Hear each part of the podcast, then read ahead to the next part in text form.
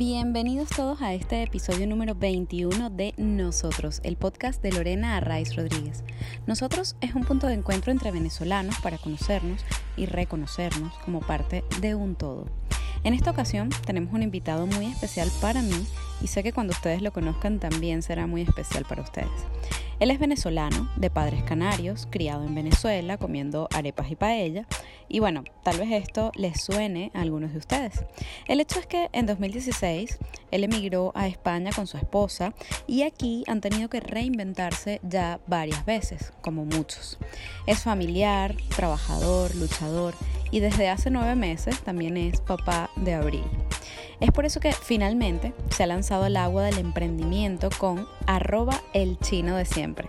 Sí, comida china al estilo venezolano en Madrid. Pero sobre todo, eh, él nos va a contar su historia, cómo ha llegado hasta aquí y cómo es que hoy podemos disfrutar de este sabor en nuestra mesa. Sin más, vamos a escuchar este episodio número 21 de nosotros con Freddy González.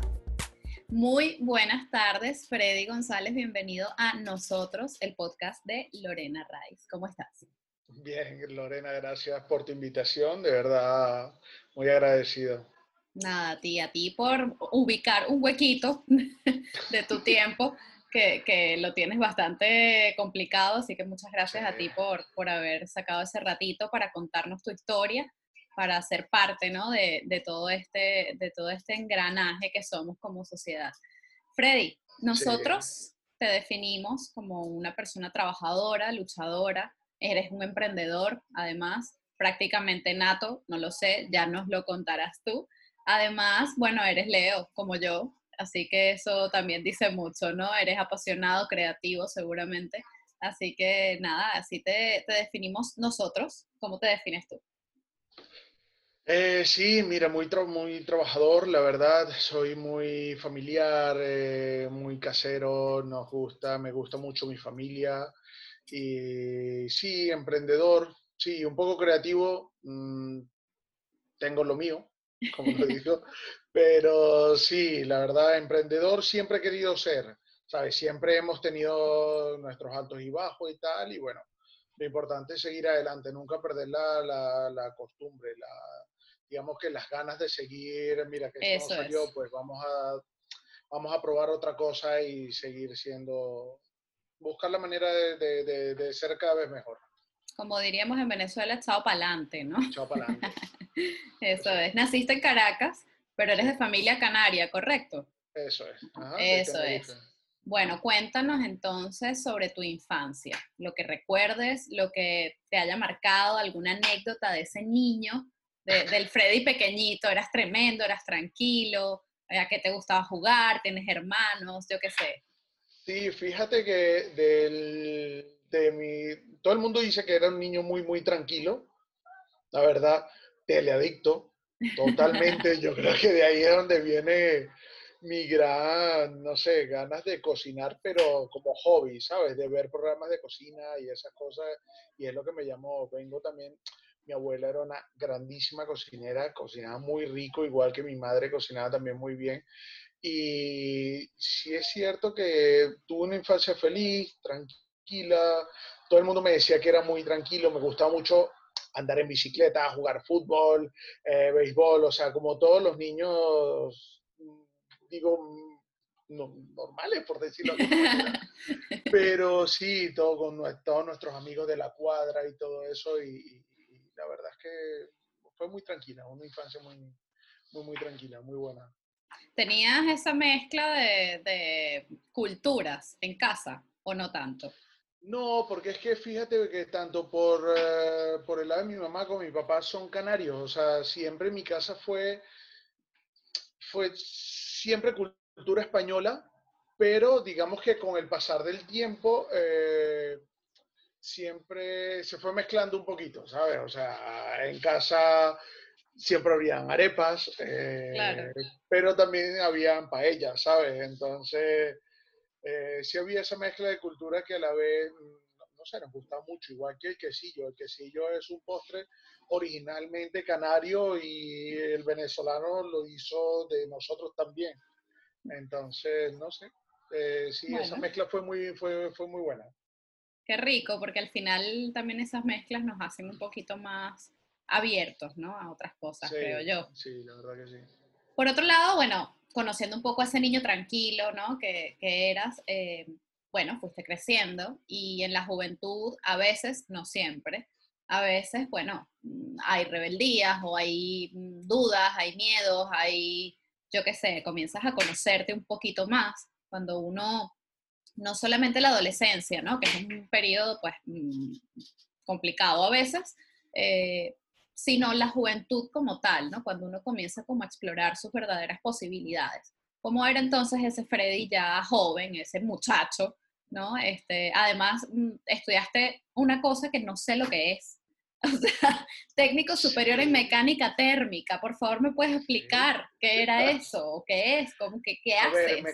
mecánica, térmica es una carrera que, eh, a ver, seríamos mecánicos, normal. Lo que pasa es que vengo, digamos que por parte de mi padre, mi abuelo era mecánico, mi papá es mecánico y obviamente me encanta la mecánica, pero quería explorar otro tipo de mecánica y conseguí un instituto en, San Bernardino que se llamaba LUTI, que daba mecánica térmica. Y mecánica térmica es simplemente la mecánica, pero de calderas, turbinas, todo eso. Ah, vale, vale, vale. Es un poco más, sí, todo eso lo que tiene que ver con... Más específico, ¿no? Sí, es más, más específico para eso. vale. Bueno, y el joven entonces, Freddy, ¿cómo era? Sí, mira, eh, a ver, yo sí era a ver, rebelde nunca fui, la verdad. O sea, no, no fui un chico rebelde que siempre llevaba la contraria y tal, no. Yo era muy, muy, muy dado, la verdad. Sí, bueno, a ver, me crié con una hermana que, como todos los hermanos digo yo, porque para mí era normal, discusiones y peleas a cada rato, castigados y tal por eso, pero no era algo que, que, que, que fuese fuera de control, ¿sabes? Sí, vamos, lo, dentro de los parámetros, lo normal, entre comillas. Sí, sí, sí, sí, típico normal, un golpecito, tal, pero, pero no, y, mira, a nivel, a ver, yo era una persona que es que siempre me ha gustado lo que es el mundo, eh, me ha gustado lo práctico, ¿sabes? Porque yo me acuerdo eh, en mis estudios, siempre las materias teóricas siempre eran las que iban más bajas y las materias eh, prácticas. Salías mejor, ¿no? Cuando mi madre veía la boleta de por lo menos tercer año que veía matemática, física y química con 19 y castellano, biología y todo eso con 14 me decía, pero tú, tú, de qué vas, ¿sabes? eras eras al contrario de, de la mayoría, ¿no? Sí, la verdad es que sí. Entonces, pero sí, sí fui muy curioso. Yo era una persona, era muy, muy curiosa.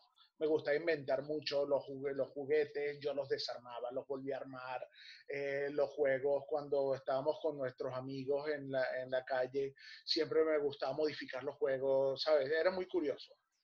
Bueno, pero eso de alguna manera seguro que, que te ha servido para mucho ya en la edad adulta, estoy segura de eso. Sí, la, la verdad que sí, porque en, el, grupo familiar me llaman el manita, ¿sabes? Bob el constructor. Pues que dice que todo lo arreglo, todo lo hago y todo me queda bien, entonces, bueno, yo creo que es algo que viene de eso. Claro, claro. Es que yo siento que uno de pequeño, como que sin saberlo, sin reconocerlo, sin ser consciente, como que vas desarrollando ciertas habilidades y ciertas cosas que que van a estar siempre presentes a lo largo de tu vida y eso es lo que en el fondo pues a uno lo va definiendo, ¿no?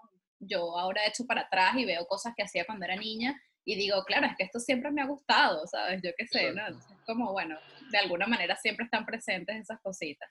Hablabas del ámbito familiar, eh, además de que te llamen Bob el constructor o el manita, este, eh, tu familia ahora, tu núcleo familiar, eh, estás casado, tienes una bebé preciosa, Abril, eh, y casado con Carolina, gran amiga además del colegio.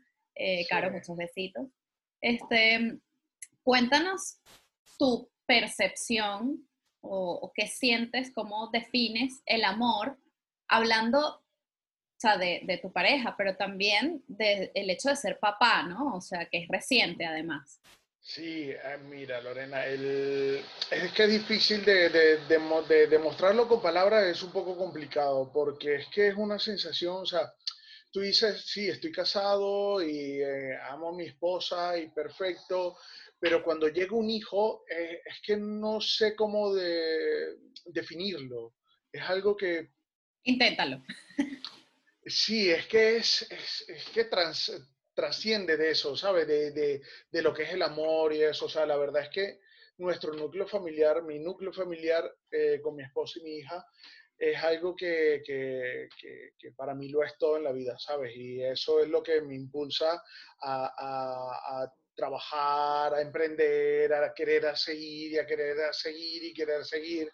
Y como todo, bueno, cometemos errores y, eh, bueno, un tropezón, caemos, pero lo importante es volvernos a levantar y más ahora, porque antes éramos dos y decíamos, bueno, no importa, ¿sabes? O sea, claro, de alguna manera sale.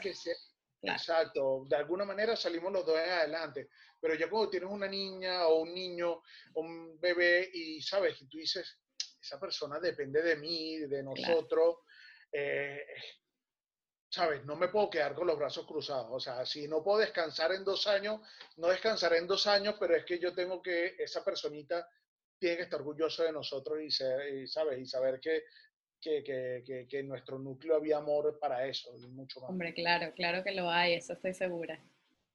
Muy bonita, Abril, bella. Gracias. A ver, llegaron a España en 2016, ¿correcto? Vale.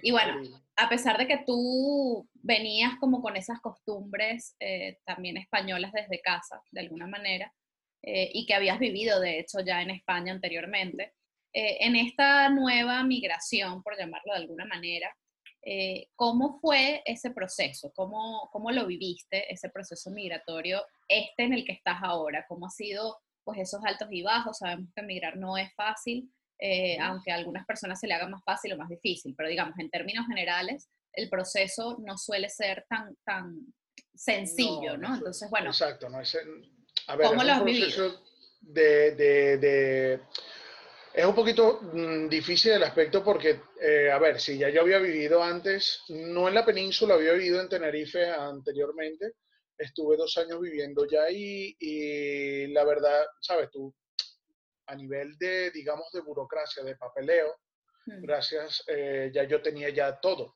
Sea, tenía mi DNI, pasaportes, en fin. Tenía todo lo que tenía que tener para poder migrar. El proceso fue para nosotros no fue tan complicado porque apenas nos casamos, como ya yo era español, tenía todo eso, yo fui al consulado español de Caracas, legalizamos el matrimonio, todo muy rápido porque la idea era venirnos, o sea, nosotros nos casamos y ya teníamos como predefinido que en algún momento, no teníamos una fecha como tal, pero en algún momento sí sabíamos por la situación que estaba pasando el país o que está pasando Venezuela, eh, que nos iba a tocar, que nos iba a tocar emigrar como miles de venezolanos le ha tocado, ¿sabes? Y no fue tan difícil, digamos, llegamos aquí, los primeros meses fue un poco, no incómodo, pero a ver, eh, estamos viviendo en casa del hermano de Carolina. Eh, el proceso de adaptación también. adaptación, exacto. Lo bueno es que, mira, conseguimos muchas puertas abiertas, mucha gente nos ayudó, conseguimos trabajo rápido eh, y pudimos relativamente mudarnos solos rápido, ¿sabes? Y tuvimos mucha suerte en ese aspecto. Agradecemos mucho a todas las personas que nos ayudaron. Cada vez que los vemos, siempre estamos, ¿sabes? Lo invitamos a un café, lo invitamos a comer, a esas personas que nos abrieron las puertas, que nos ayudaron en este proceso de migración. Sí, eso no se olvida, esas primeras personas que estuvieron allí, eso yo creo que es para toda la vida. No se olvida porque incluso por más fuerte que haya sido el proceso, por más tú dices, mira, eh, tenemos que empezar de cero. Ese cero absoluto, eh, esas personas siempre van a tener, pase 10 años y no las ves, esas personas siempre van a tener un lugar importante en tu corazón porque fueron las primeras que te apoyaron, las primeras que confiaron en ti, las primeras que, que, te abrieron el camino para este proceso que gracias a Dios llevamos, mira, ya cuatro años, ya tenemos cuatro años y algo, y, nos sentimos cómodos, sentimos como Madrid nuestra casa, ¿sabes? Así es, así es. Madrid además es muy abierta, ¿no? Yo creo que Madrid es... Abierta, cosmopolita, o sea, yo creo que cualquier persona o venezolano que, que, que, llegue aquí se va a sentir muy, muy en casa, ¿sabes? Así es. Porque primera, la gente no es tan distinta, ¿sabes? La gente no es tan distinta como en Venezuela. Madrid es muy abierto, es muy, no es como si a lo mejor tú te vas a un pueblo y te consigues gente que es muy, muy más cerrada, claro. Madrid es muy abierta. Yo creo que por lo cosmopolitan que es, este, vas a tener muchas oportunidades aquí, la verdad que Así es, así es, claro que sí, siempre y cuando uno actúe bien, ¿no? De buena fe, como dicen por ahí. Eh, Freddy, además, hablando de este tema migratorio, de todo lo que han vivido y de todo esto que nos estás contando, de la gente que nos abre las puertas, etcétera, eh, llegó el momento en el que, bueno, pasando de trabajo en trabajo, haciendo una cosa u otra, llegó recientemente ese momento en el que has decidido emprender. Entonces, cuenta por favor ese emprendimiento maravilloso que publicidad. Se llama El Chino de Siempre y está delicioso. Cuéntanos, por favor, cómo surge eso de repente. Además, fue ahora saliendo de la cuarentena o no sé si fue justo en la cuarentena. Es decir, ¿cómo pasa todo esto?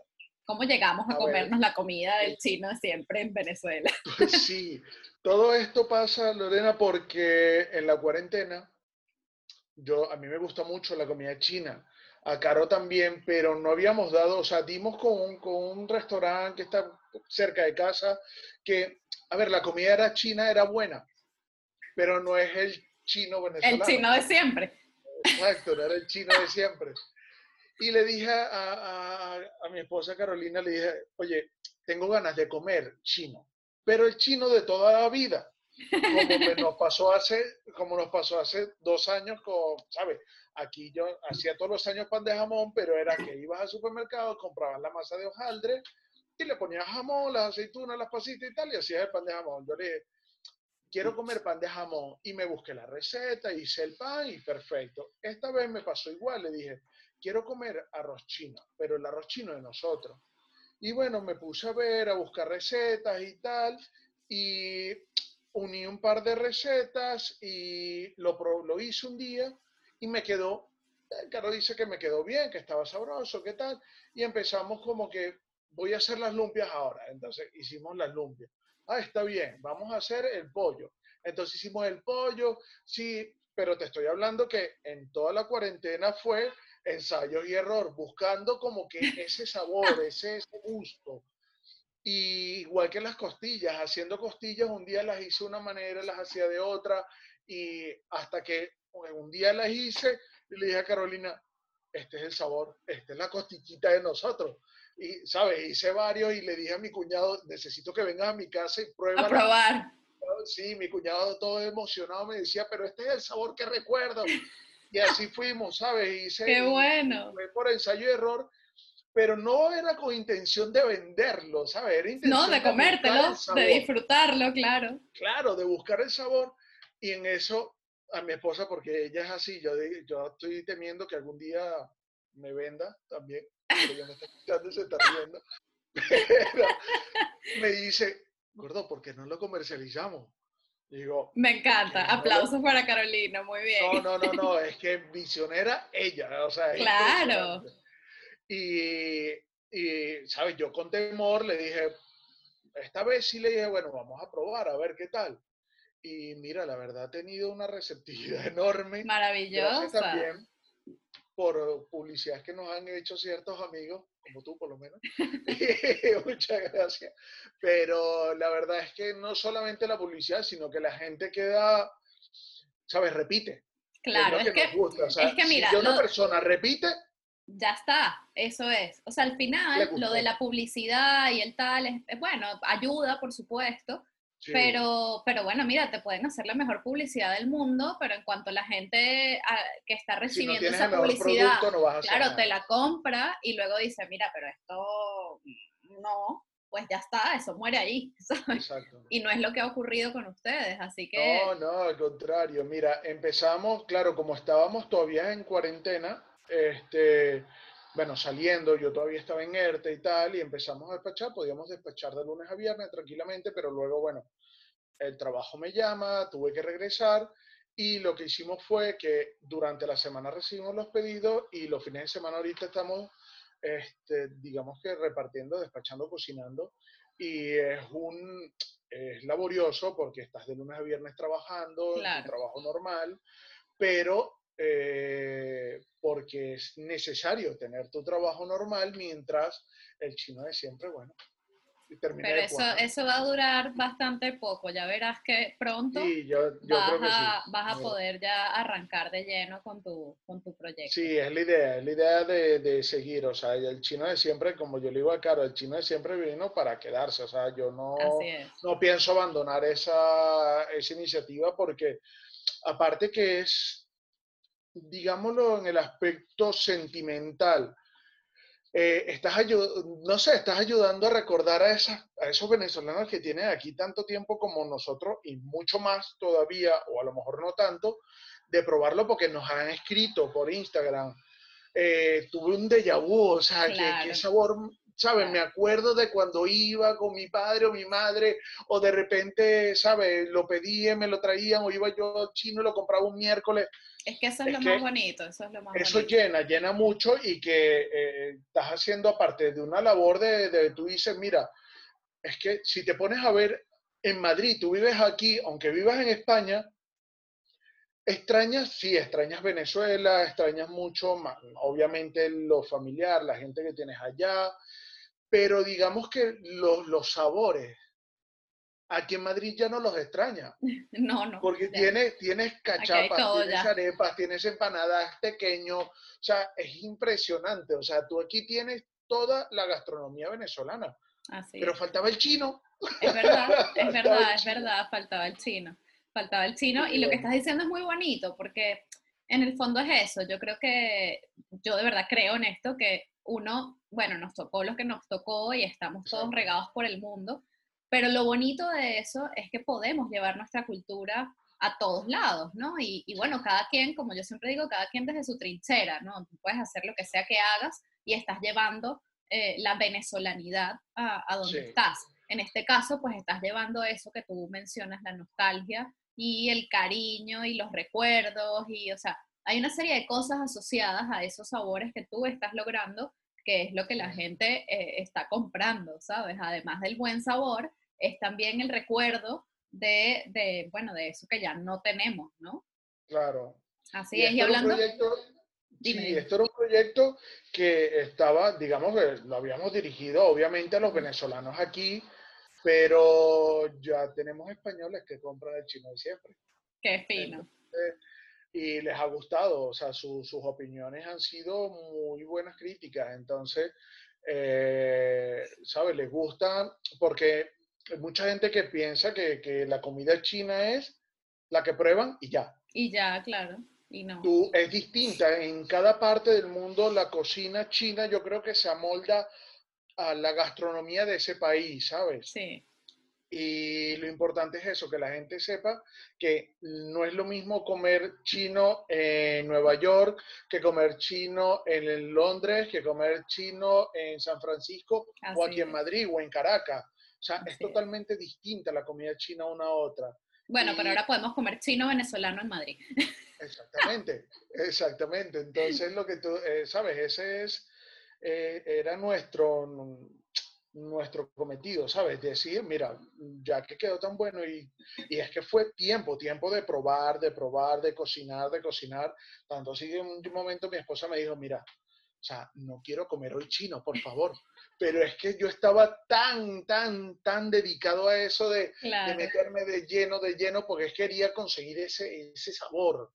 Bueno, muy bien, seguro que hoy te lo agradece, aunque no haya querido en algún momento comer. Sí, sí, claro que sí, por supuesto.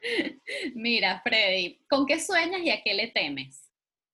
En la vida, en general. ¿Qué sueño? ¿Con qué sueñas, Freddy González, y a qué le teme? Freddy eh, sueño, aunque suene un poquito brillado, digamos así, sueño con una vida tranquila, una vida feliz, una vida este, que, ¿sabes?, de, sonrisas. Y le temo mucho, mucho, mucho al fracaso. ¿Y qué es el fracaso para ti? El, el caerte y no querer levantarte. ¿Sabes? Eso, ese, ese, que llegue un momento en que digas, estoy tan agotado que, ya, que ya, que ya, que me dejo, ¿sabes? Me dejo llevar por el río y ya. Y, le temo a eso. Sé que es algo que no está en mi ADN, pero es ese temor de, de ¿sabes? De, de, fracasar, de, no querer levantarte, de no querer seguir. Bueno, pero eh, está, está muy bien que es muy bonito como lo, como lo defines, porque al final eh, bueno, obviamente es relativo el fracaso, depende de lo que cada quien considere fracaso, pero el hecho de que tú lo consideres eh, de esa manera es como súper bonito, porque al final eh, no fracasas nunca, ¿no? O sea, porque siempre te estás levantando, entonces, bueno, qué fino, me gusta, me gusta eso, me, quedo con esa idea. bueno, Freddy, estábamos hablando hace un momento con el tema del chino venezolano y tal que, bueno, hablábamos del país, ¿no? Y de esa nostalgia y de ese recuerdo. Eh, ¿Qué es para ti Venezuela? Venezuela es el hogar. Siempre va a ser, siempre va a ser nuestra casa. Yo creo que Venezuela siempre va a estar ahí para nosotros.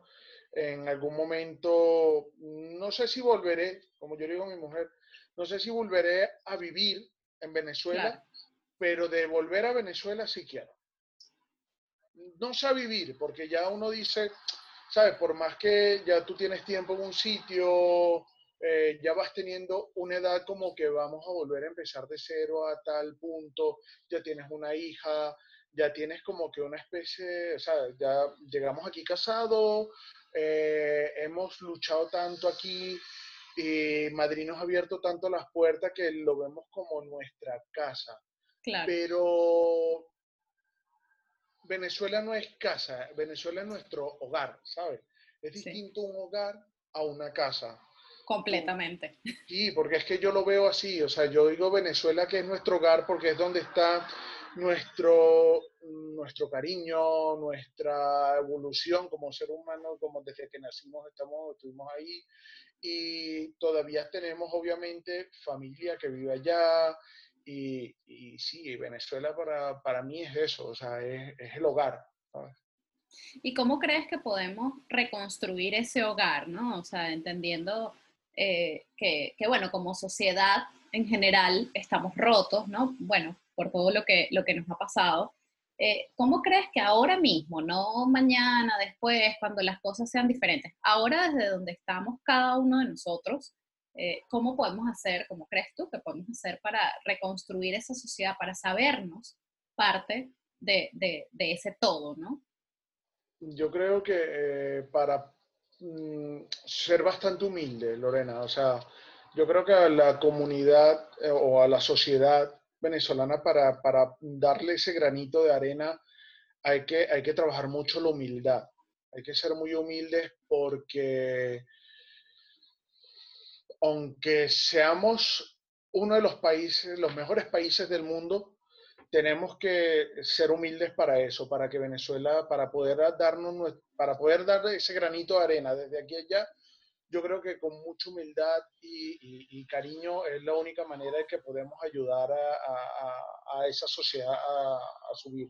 Así es, estoy totalmente de acuerdo contigo, la humildad es fundamental, sobre todo porque estamos lejos, estamos en otro país, que si bien nos ha abierto las puertas, como es el caso de, España, eh, estamos nosotros aquí eh, y tenemos que ser humildes para crecer, para evolucionar y, y, bueno, también para integrarnos, ¿no?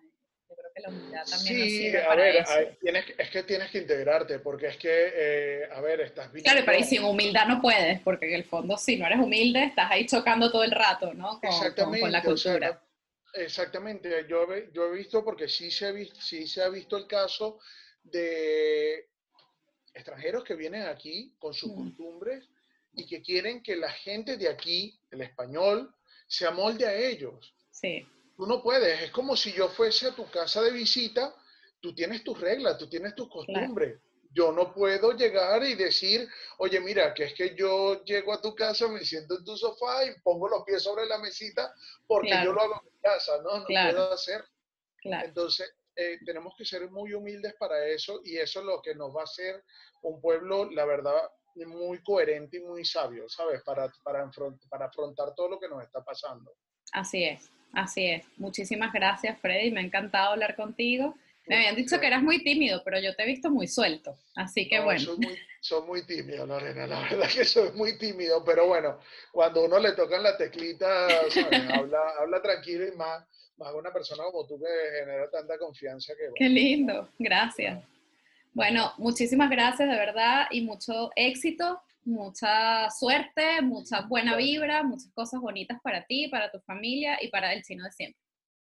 Gracias, muy amable Lorena, muchos besos y saludos de mi mujer y mi niña que te adoran. Seguro que sí, yo también. Un beso, chao.